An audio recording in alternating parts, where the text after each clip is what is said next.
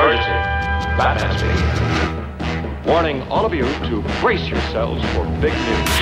Bienvenidos al podcast de Capitán Pada y sus monitos. All mankind. It's really exciting. Hoy presentamos Reseña Titans. I'd really like to meet Batman. Are we gonna see him? No, you're not. Close your eyes. Imagine electricity running through your whole body.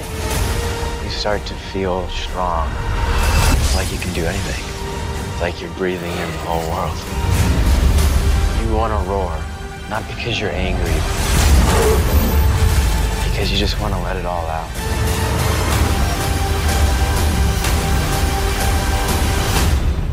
So roar. Este contenido incluye spoilers. Apuesta directa al contenido. Calgódromo. Capitán Pada y sus monitos. Cómics y fantasía. Con Pada. Mi Twitter es arroba ese auto para que ustedes sigan a ese auto. Mi Instagram es el Insta de Pada. Y recuerden que las redes sociales de Galgódromo son Pista Galgódromo, Pista Galgódromo, todo junto, tanto en Twitter como en Facebook. Y la página oficial de Galgódromo, pues simplemente es galgódromo.com. No lo pude evitar. Mientras transcurría el primer episodio de Titans, me imaginaba la instrucción que se había dado desde las oficinas de Warner Brothers.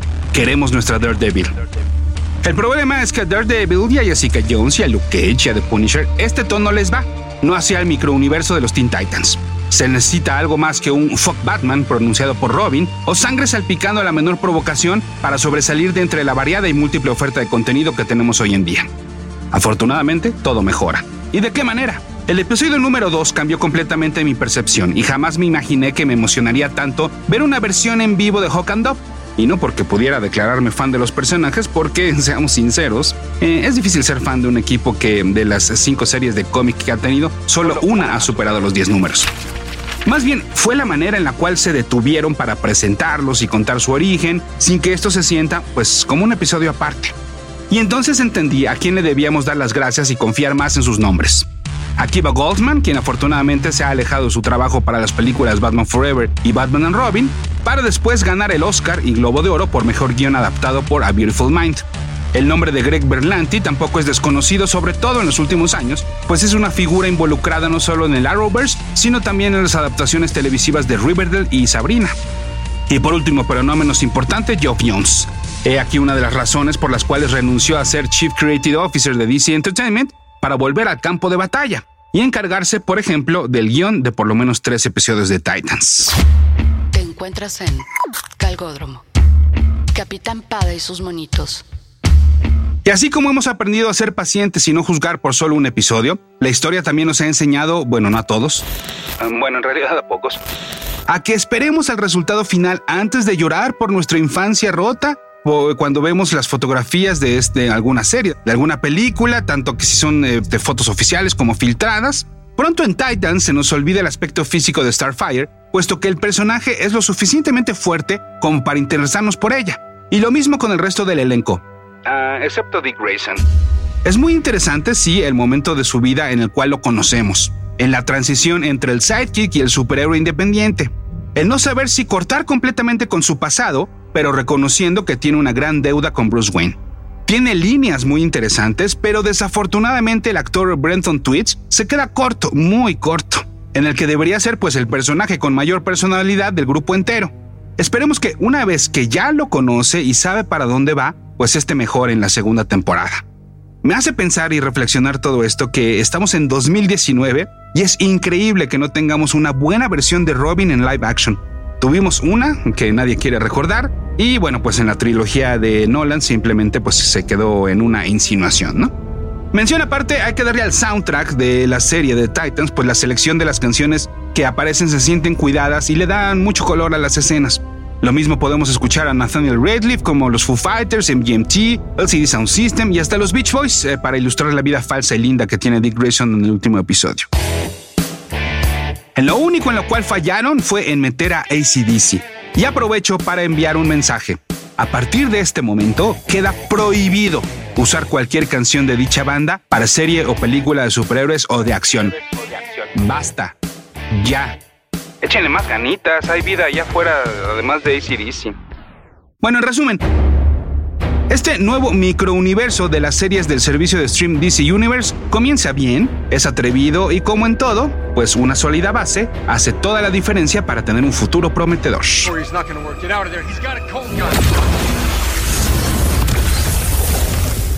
Y a continuación los Easter eggs, curiosidades y referencias en exclusiva para el podcast, es decir, no aparecen en la versión escrita de esta reseña. Bien, esta serie de Titans no sería posible sin dos personas, el escritor Marv Wolfman y el dibujante George Pérez. Les platico. En 1964 aparecieron en una aventura juntos Kid Flash, Aqualad y Robin. Por si son un poco despistados, pues estamos hablando de los compañeros jóvenes de Flash, Aquaman y Batman respectivamente. Al año siguiente volvieron a juntarse sumando a Wonder Girl, compañera de Wonder Woman, ya con el nombre de Teen Titans, y antes de finalizar 1965 ya tenían su propio número. En dicho cómic mensual veíamos desfilar a Beast Boy, Hawk and Dove, Speedy y varios más. Y poco a poco fueron alcanzando cierta madurez propia de un título de un grupo formado por adolescentes. Sin embargo, no le alcanzó para que fuera suspendida a finales de 1972 y retomada por unos años más, hasta que en 1977 se dieran cuenta, literal, que de Teens ya no tenían nada y entonces así murió la serie original. Pero en agosto de 1980 llegó el New Teen Titans número 1, con los creadores que ya les mencionaba antes de eh, comenzar con toda esta historia, quienes de inmediato descubrieron el potencial que había olvidándose un poco del concepto de los sidekicks de los superhéroes titulares y creando pues sí su propio microuniverso y sus propias aventuras. De los originales se quedaron con Robin, Wonder Girl y Kid Flash para sumarle a Beast Boy, ahora conocido como Changeling, y agregarle tres nuevos personajes, Cyborg, Starfire y Raven. Sí, así es, como podrán ver, no solo son la base de los Teen Titans Go, sino de esta serie de televisión Titans. Creo que nunca sabremos qué fue primero, si la intención de convertir a este grupo en la versión de DC Comics de los X-Men, o que sin querer estos se convirtieron en los únicos que pudieron competir a los mutantes de Marvel en ventas. Sí, para estas alturas, la dupla del escritor Chris Claremont y el dibujante John Byrne ya iba de salida de los Hombres X, pero la, magia perdón, de Claremont pues todavía les iba a durar un ratito más. Entonces los New Teen Titans se convirtieron en la sensación y no por nada para 1982 no solo tuvieron una miniserie dedicada a los personajes nuevos ya mencionados, además de la serie regular pues, sino que en agosto de dicho año conocieron a los X-Men en un nuevo crossover de ambas editoriales y que de hecho fue el último durante muchos años. Capitán En las páginas de The New Teen Titans conocimos también a Deathstroke, uno de sus villanos principales, y a Nightwing, la graduación del Robin original en una identidad completamente nueva. Esto en julio de 1984, en el número 44, para el cual, pues bueno, la serie ya había adoptado el nombre de Tales of the Teen Titans. Obviamente, por lo que vimos en esta primera temporada de Titans, el Dick Grayson de la serie va que vuela para convertirse en Nightwing. Dick Grayson sí ha trabajado como policía y lo hizo en la ciudad ficticia cercana a Gotham, Bloodhaven. Ahí su compañera, como en Titans, era la policía Amy Rockback. Conocía la identidad secreta de Nightwing, por lo que en una de esas esto se replica en la serie de televisión. Los originales Hawk and Dove debutaron en el Comic Showcase número 75 a la venta en abril de 1968. Son una creación de Steve Ditko, ajá, el mismo co-creador de Spider-Man, y el escritor Steve Skitz. Sí, en un inicio también eran dos hermanos los que portaban los disfraces, pero el Dove original murió en las crisis en las Tierras Infinitas y el dúo fue retomado para junio de 1988 en una miniserie simplemente llamada Hawk and Dove, que pronto se convertiría en serie mensual. Ahí debutó Dove como mujer, como lo vimos en Titans. Estos primeros números eh, corrieron a cargo de Carl y Barbara Kessel en la escritura y Rob Liefeld en los dibujos, sí, el co-creador de Deadpool. Así entonces ya entenderán primero el por qué en una escena vimos una camioneta de transportes al lado de Dove que dice Ditko Movers y el por qué el equipo de fútbol para el cual jugaba Hank Hall son los Kessel Lions. Y además, ¿qué me dicen del número que trae en la chamarra? Te encuentras en Calgódromo. Capitán Pada y sus monitos. Entonces, si me han seguido hasta aquí, no se han distraído, pues si bien mucho de lo que ocurre en Titans se basa en la segunda generación del grupo, o sea, estos New Teen Titans, no quiere decir que sea el único material del cual se toman referencias. Y es que, pues sí, llegó el momento de hablar de esa escena post créditos. El mencionado Geoff Jones se hizo cargo de una nueva versión del grupo y del cómic desde el número 1 en septiembre del 2003. En este tuvimos a Starfire, Beast Boy y Cyborg como parte de los originales New Teen Titans, pero también tuvimos a Wonder Girl en su versión Cassandra Sandsmark, o sea, la tercera generación de Wonder Woman, sucesora de Donna Troy. El Robin de este equipo fue Tim Drake, o sea, el tercer Robin. Tuvimos al segundo Kid Flash, o sea, Bart Allen, o sea, el nieto del futuro de Barry Allen y Superboy, o sea, Connor Kent. Sí, a ese es el que vimos en esa escena post créditos, y es que lo vimos pues escapando de un laboratorio. Este Superboy fue aquel que debutó junto con otros tres Supermanes, o Superman, pues, eh, cuando la muerte del, del original. Se nos dijo primero que era un clon de Superman, luego que en realidad era un clon de humano pero con los poderes de Superman. Y en esta versión de los Teen Titans, pues nos dijeron que era un clon híbrido de Superman y del Lex Luthor. Anda pues. Bueno, ¿y el perrito quién es? Bueno, pues obviamente es el famosísimo Crypto, el Super Can, que debutó en el Adventure Comics 210 de enero de 1955 como compañero de Superboy. Pero esa primera versión de Superboy se supone que era Superman, pero eh, cuando era más joven, ¿no? O sea, ahí arruinaron un poco la continuidad diciéndonos que, ah, no, antes de ser Superman era Superboy. Pero bueno, ya no nos clavemos en eso, siempre ha sido un fiel compañero tanto de Crypto, me refiero a Crypto, tanto de Superman como de Superboy. Capitán Pada y sus monitos. Bueno, y por no dejar, y porque en este podcast no se deja a nadie atrás, sí, en efecto, pues eh, Jason Todd existe en los cómics, y sí, fue Robin, fue el segundo para ser exactos. Adoptado cuando en efecto le estaba robando las llantas al Batimóvil. Por lo que toda esa parte se encuentra muy bien caracterizada y representada en Titans. Y digo caracterizado porque sí fue el Robin más problemático. Y no por nada, pues su continuidad fue puesta a votación vía telefónica entre los lectores, quienes decidieron en la saga A Death in the Family que no debería de seguir vivo después de un ataque a manos del Joker. Esto antes de que eh, nunca supimos, ni siquiera Batman supo, si la muerte de un violador ocurrió cuando, de acuerdo con Jason, este se cayó de un balcón o si el mismo Robin fue quien lo empujó. Muchos años después, Jason Todd revivió y desde entonces actúa ahora bajo la identidad de Red Hood. En la mochila que usa Raven podemos ver la cruz egipcia, que en DC Comics es un símbolo característico del Doctor Fate, uno de los hechiceros más poderosos de ese universo. Y como sabemos que la onda con Raven pues es muy de esas, a lo mejor vamos a ver en un futuro una nueva versión live action de este personaje. El sujeto que Starfire mata después de que éste intentara dispararle es Constantine Kovar, interpretado por el actor Mark Anthony Krupa. En DC Comics es el papá de Leonid Kovar, el primer personaje en usar el nombre de Starfire y que debutó en el T-Titans 18 en septiembre de 1968, convirtiéndose en el primer superhéroe ruso oficial dentro de DC Comics. No reaparecería sino hasta muchos años después en el New Teen Titans 18, nótense la coincidencia del número, en enero de 1982, pero pues como ya teníamos a la Starfire que todos ubicamos, el nuevo nombre de este personaje fue Red Star y eventualmente se uniría a los Titanes. Entonces la aparición de este eh, personaje pues nos adelanta que Red Star a lo mejor podría debutar en un futuro buscando vengar a su padre o solamente fue un guiño a los dos personajes que se han hecho llamar Starfire. La familia creepy que anda tras Raven y cuyos integrantes son reemplazables en los cómics son la Nuclear Family, unos robots humanoides creados por el Dr. Eric Schenner y que debutaron en el número uno de The Outsiders de 1985. Más allá de enfrentarse a ese grupo y a Firestorm en algunas ocasiones, no han sido muy recurrentes en, pues, en el material impreso. Ya nos hemos dado cuenta que el mejor dispositivo para esconder easter eggs son las listas de contactos de los teléfonos móviles, por lo que podemos ver eh, los nombres de Lucius Fox eh, de Wayne Enterprises, así como algunos nombres reales de los realizadores de Titans cuando Dick Grayson le quiere marcar a Donna Troy. Por más reboots y reinicios que nos quieran acomodar, el origen definitivo de Dick Grayson como Robin y de hecho el debut de Tim Drake, que eventualmente sería el tercer Robin, se contó en la saga Batman Year 3, Ahí nos explicaron cómo los mafiosos Zuko tuvieron que ver con la muerte de los papás de Dick, los Flying Graysons, y pues es toda esta parte que también nos explican muy bien aquí en Titans, ¿no? Alcanzamos a ver una caja del cereal Trix con su característico conejo, y bueno, pues esta versión, esta versión del, conejo en una pose superheroica salió en 2017 Pero en esa original el disfraz de la mascota venía con el escudo de Superman. Esa ilustración fue realizada por Amanda Conner, quien ha hecho un montón de trabajos y series para DC Comics. Ryan Potter es el actor que interpreta a Beast Boy en Titans. Él ya había participado en otro proyecto de superhéroes al ser la voz de Hiro Hamada para la película animada Big Hero 6. Pero antes de Titans, él quería ser otro personaje de DC Comics, Robin. Tan es así que en el 2016 se autoaudicionó subiendo un video eh, de él manejando un Bo y peleando contra unos pues, supuestamente maleantes, ¿no?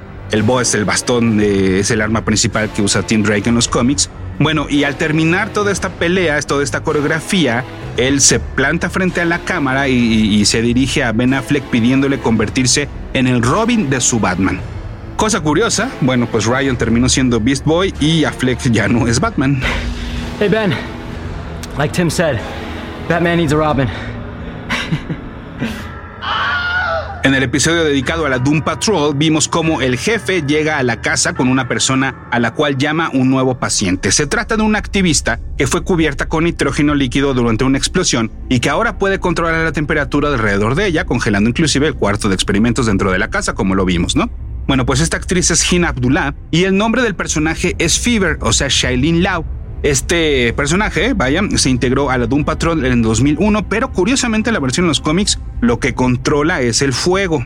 Y bueno, pues entonces aprovechemos para detenernos en la Doom Patrol. Ya les contaba que los New Teen Titans se convirtieron sin querer en la competencia de los X-Men, pero antes de ellos estaba la Doom Patrol, y que de hecho debutaron por unos meses de diferencia antes que los mutantes de Marvel, por lo que entonces se dice que Stan Lee posiblemente se inspiró en ellos para crear al profesor Javier y compañía pero sobre todo darles esta onda de eh, ser personajes cuyos superpoderes son más una maldición que una bendición. La Doom Patrol debutó en abril de 1963 en el número 80 del cómic My Greatest Adventure, con el que Dr. Niles Calder, también conocido como The Chief, Elastic Girl, Negative Man y Robot Man.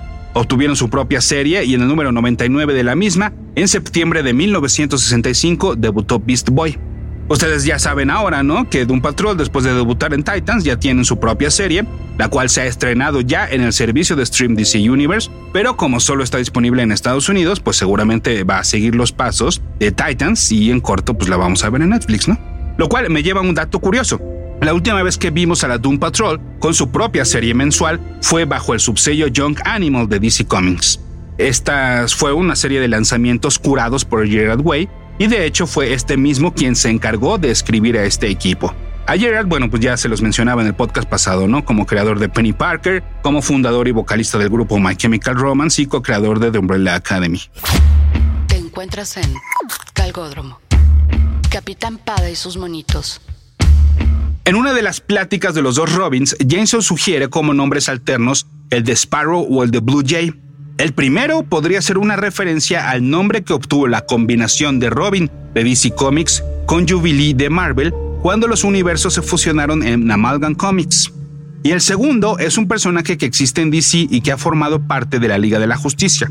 Como dato curioso, fue creado a manera de homenaje y agradecimiento a Roy Thomas, ya que este fue el creador del Escuadrón Supreme, que son pues la versión Marvel de la Liga de la Justicia, y entonces Blue Jay es la versión DC de Yellow Jacket de Marvel. Cuando Don platica con su mamá, menciona a su hermana Holly, quien en los cómics durante la etapa de Geoff Jones en, Teen Titans se convirtió en Hawk para pelear al lado de Don como Dove. Y hablando de hermanos, en el puesto de revistas de la escena donde mueren Don y la mamá de Don, o sea, de Don el, chavillo y Don la mujer, se pueden ver tres ediciones de la revista Newstime, una publicación ficticia bajo la cual DC Comics publicó un especial de la vida y muerte de Superman, pero como si la tuviéramos dentro de ese universo, ¿saben? Bueno, pues en estas ediciones que vemos ahí dentro de Titans hay tres portadas diferentes, una con la silueta de Superman, otra con la silueta de Batman y otra con la silueta de Wonder Woman hablábamos, ¿no? De este, el último capítulo en el cual Dick Grayson, perdón, está alucinando. Y bueno, vemos que eh, Batman supuestamente mató a algunos villanos y los que alcanzamos a ver son dos caras, porque observamos su característica moneda tachada y al ventríloco, pues vemos a su muñeco Scarface ahí tirado. Y por último, bueno, pues hablemos de Donna Troy, la original Wonder Girl, que al igual que sus compañeros de los originales Teen Titans, también se graduó eventualmente de aquella identidad e inclusive llegó a adoptar una llamada Troya. Afortunadamente, hoy solo es nuevamente Donna Troy, y su origen, como el de la misma Mujer Maravilla, perdón, ha tenido diferentes versiones. Primero, se supone que era una hermana menor de Diana. Luego nos dijeron que fue una humana huérfana rescatada por Wonder Woman y adoptada por las Amazonas de la isla Paraíso. Y luego la cosa se complica porque resulta ser que era una titán, pero no una titán del grupo, sino una de eh, como una semilla de unas deidades mitológicas, quienes fueron las que las crearon. Y entonces miren, para no confundirnos más, hasta donde me quedé, la última versión de su origen es que fue creada a partir de la magia para combatir a la Mujer Maravilla. Y entonces, pues bueno, obvio ya no. Y entonces ahí anda en la más reciente versión del equipo simplemente llamado Titans, como em, ya también por ahí se filtraron algunas imágenes del el disfraz que podría usar eh, para la segunda temporada, reincorporándose ¿no? ya a su identidad como de Titán y que es la versión del traje que usa eh, en rojo, en todo rojo, ¿ok? Y sí, bueno, además de que pues este Connor Leslie lo hace muy bien interpretando a Donna Troy y sí, sí, sí que queremos ver mucho más de ella para la segunda temporada de Titans.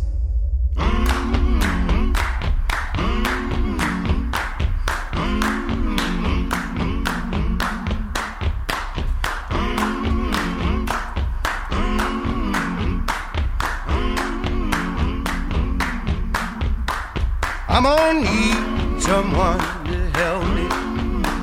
I'm gonna need somebody's hand. I'm gonna need someone to hold me down. I'm gonna need someone to care. I'm gonna rise and shake my body. I'll start pulling out my hair.